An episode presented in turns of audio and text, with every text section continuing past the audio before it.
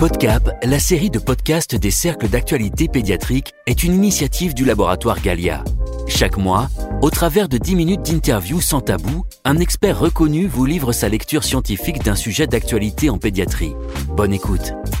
Bienvenue dans les PodCap, des épisodes concis, pragmatiques et utiles à votre quotidien de professionnels de santé et de la petite enfance.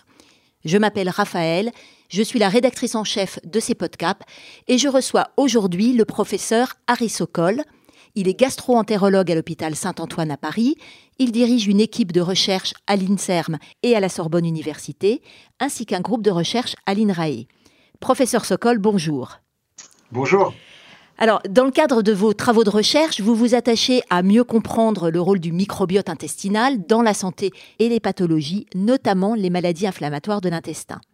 Le sujet que nous abordons aujourd'hui est celui du microbiote intestinal et nous allons nous interroger sur la nouvelle dimension qu'il apporte à la médecine. Nous proposons à nos auditeurs votre décryptage sur ce sujet. Aujourd'hui, on entend beaucoup parler du microbiote intestinal. Est-ce qu'on n'assiste pas un peu à un effet de mode?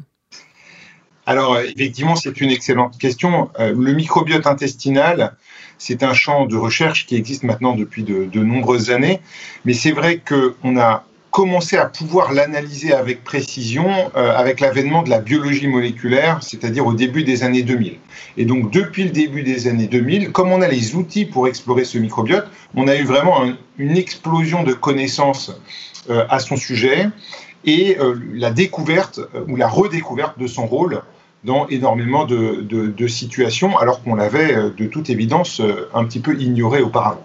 Est-ce qu'aujourd'hui, on ne surestime pas un peu le rôle joué par le microbiote intestinal dans certaines maladies?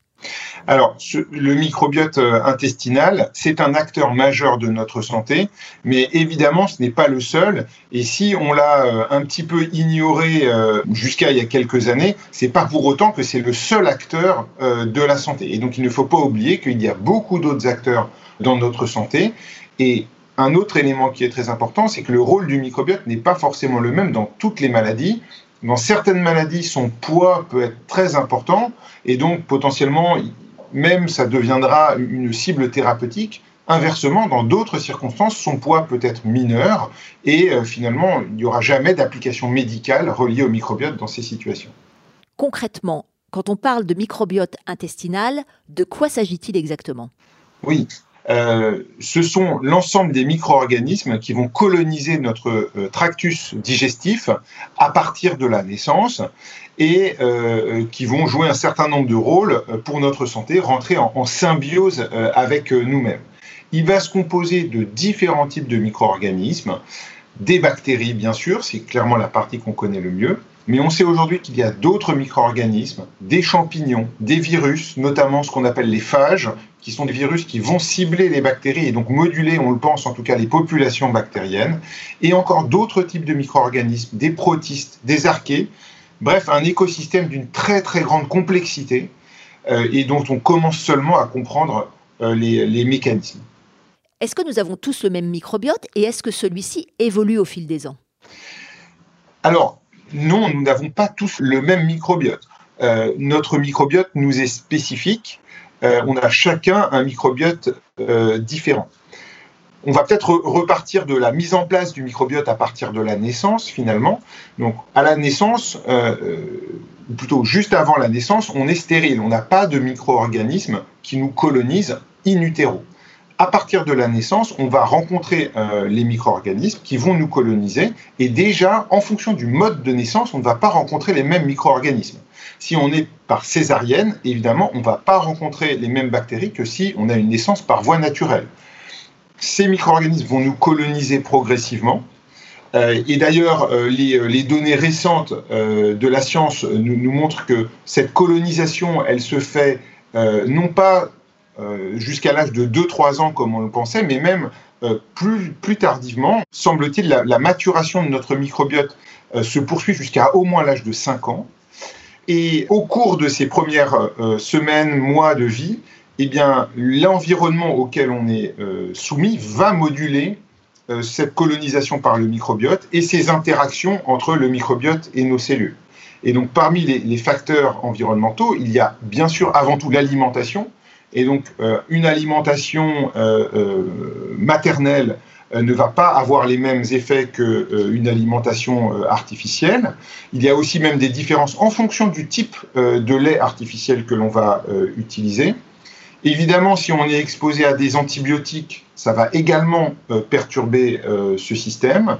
Et d'ailleurs, on pense que ces premières interactions finalement entre nos cellules et ces micro-organismes euh, vont avoir des effets à long terme sur notre santé, comme si finalement ces interactions précoces faisaient une forme d'empreinte sur notre système immunitaire et sur notre métabolisme. Après la période de la petite enfance, est-ce que euh, le microbiote intestinal reste stable ou est-ce qu'il continue à évoluer? Alors pendant très longtemps, on a dit que euh, passé cette période, le microbiote était stable. En fait, aujourd'hui, on sait que c'est faux. Ce microbiote, il est soumis aux facteurs environnementaux auxquels nous sommes euh, exposés tous les jours. Et donc, il suffit que l'on change notre mode d'alimentation, que l'on change notre environnement géographique, eh bien, notre microbiote va se modifier et il peut se modifier de manière très intense et très rapide. Et notamment, c'est le cas avec les facteurs alimentaires qui sont euh, des, facteurs très puissants dans la modulation euh, du microbiote intestinal. Évidemment, il y a encore d'autres facteurs qui peuvent modifier le microbiote. Le fait d'être malade, d'avoir, d'être exposé à une infection, qu'elle soit euh, intestinale ou extra-intestinale. On sait par exemple qu'une infection grippale ou une infection par le Covid va avoir des effets sur le, le microbiote intestinal. On sait enfin que l'âge euh, en, lui-même a des effets. Et donc le temps euh, va euh, induire une modification progressive du microbiote. Et évidemment, ces modifications sont encore plus importantes aux âges extrêmes de la vie, avec parfois une diversité du microbiote qui peut diminuer et des modifications dans la composition et la proportion des bactéries pro- et anti-inflammatoires. Quel est le pire ennemi du microbiote intestinal?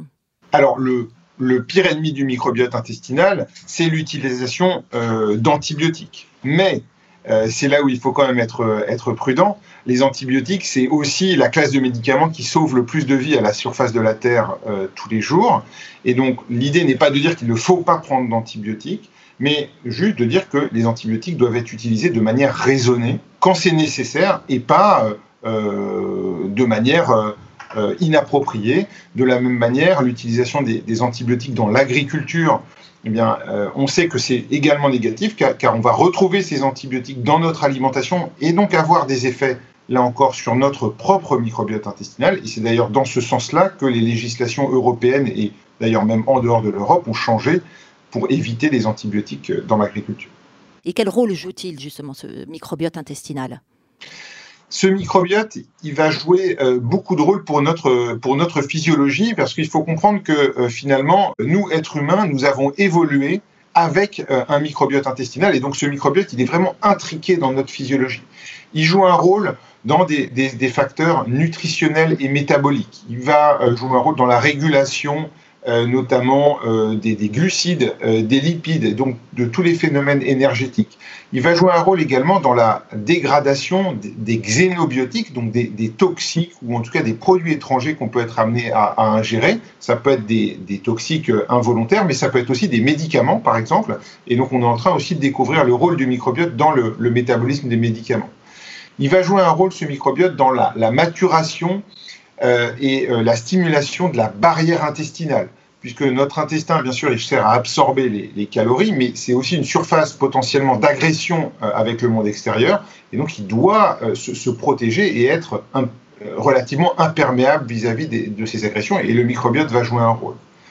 Le microbiote va jouer un rôle dans la stimulation du système immunitaire dans l'intestin et même beaucoup plus globalement dans l'ensemble de notre organisme. Et on se rend même compte aujourd'hui que le microbiote intestinal va avoir des effets sur le fonctionnement de notre cerveau, donc vraiment à distance de l'intestin. Quelles sont les interactions entre le microbiote intestinal et le système immunitaire? Vous pouvez nous donner un exemple? Oui, bien sûr. Il y a des effets de ce microbiote au niveau du système immunitaire dans l'intestin, et il y a également des effets à distance. Si on prend des effets dans l'intestin, par exemple, le système immunitaire va maturer le système, l'immunité de, l'intestin, notamment euh, jouer un rôle dans l'équilibre entre les lymphocytes T effecteurs, donc qui activent l'immunité l'inflammation, et les lymphocytes T régulateurs qui, eux, bah, par définition, régulent les choses, donc sont plutôt anti-inflammatoires. Et donc cette balance euh, est extrêmement importante pour que notre intestin fonctionne normalement, et le microbiote est, un acteur majeur de cette balance. Le microbiote va stimuler la production et la sécrétion des immunoglobulines A dans notre lumière intestinale. Et là aussi, on sait que ces IgA, elles jouent un rôle majeur euh, pour euh, le maintien finalement de la paix euh, dans notre, dans notre intestin. Toujours au niveau intestinal, le microbiote va jouer un rôle dans, la, dans cette barrière, notamment en induisant la production de ce qu'on appelle des peptides antimicrobiens, qui sont des sortes d'antibiotiques naturels et qui vont jouer un rôle dans la défense contre les infections. Alors, on est en pleine période de crise Covid. Est-ce que le microbiote intestinal joue un rôle dans le cadre de ces infections virales? Concernant le rôle du microbiote euh, vis-à-vis des infections virales pulmonaires, on a un certain nombre d'éléments qui suggèrent que effectivement c'est un, un modulateur de ces infections. On a beaucoup de données dans, la grippe particulièrement, euh, avec euh, des études qui montrent que certaines molécules issues du microbiote intestinal vont avoir des effets sur les cellules immunitaires à distance, notamment au niveau du poumon, c'est le cas par exemple des, acides gras à chaîne courte. Et en, modulant l'effet de ces cellules immunitaires, eh bien, ça va moduler la sévérité, la gravité de ces infections virales type grippe. Si on, s'intéresse au, Covid maintenant, euh, on a des données qui nous montrent que euh, après, lorsqu'il y a une infection par le Covid, le microbiote intestinal va se perturber. Et on a des données de ce type aussi bien chez l'animal que chez l'homme. Et ensuite, on a des hypothèses euh, suggérant que ces altérations du microbiote, soit préexistantes avant l'infection, soit favorisées par l'infection, pourraient jouer un rôle sur la sévérité même euh, de cette infection. Est-ce qu'aujourd'hui, on a encore des choses à découvrir sur le microbiote intestinal? De toute évidence, il y a énormément de choses encore à découvrir sur le microbiote. Lorsque l'on voit l'intensité des publications scientifiques euh, sur cette thématique, euh, on est tout simplement submergé par un raz-de-marée d'informations euh, quotidien. Euh, il ne se passe pas un mois sans qu'il y ait une découverte majeure sur le rôle du microbiote en santé. Aujourd'hui, on, a des éléments sur le rôle du microbiote en cancérologie, dans la réponse aux médicaments, dans même le métabolisme des médicaments. Et donc, vraiment, on est au début seulement d'une révolution médicale qui prend en compte finalement le microbiote comme un élément, bien sûr, parmi les autres, mais dans la prise en charge euh, des patients, dans le diagnostic, dans la thérapeutique. Eh bien, professeur Sokol, merci. Merci d'avoir partagé votre passionnante vision du rôle du microbiote intestinal dans la médecine d'aujourd'hui et de demain. Alors, parce que c'est un sujet au cœur de l'actualité scientifique et pédiatrique, nous vous donnons rendez-vous dans le prochain épisode PodCap pour discuter des spécificités de la période des 1000 premiers jours et de l'intérêt de prendre en charge le microbiote intestinal des patients. Merci beaucoup. Merci, au revoir. Ce podcast vous a été utile? Alors ne manquez pas de le liker de le partager et d'en parler à vos confrères. Rendez-vous le mois prochain pour aborder un autre sujet lié à la pédiatrie et l'alimentation infantile. L'équipe de rédaction des podcasts du laboratoire Galia vous remercie de votre écoute.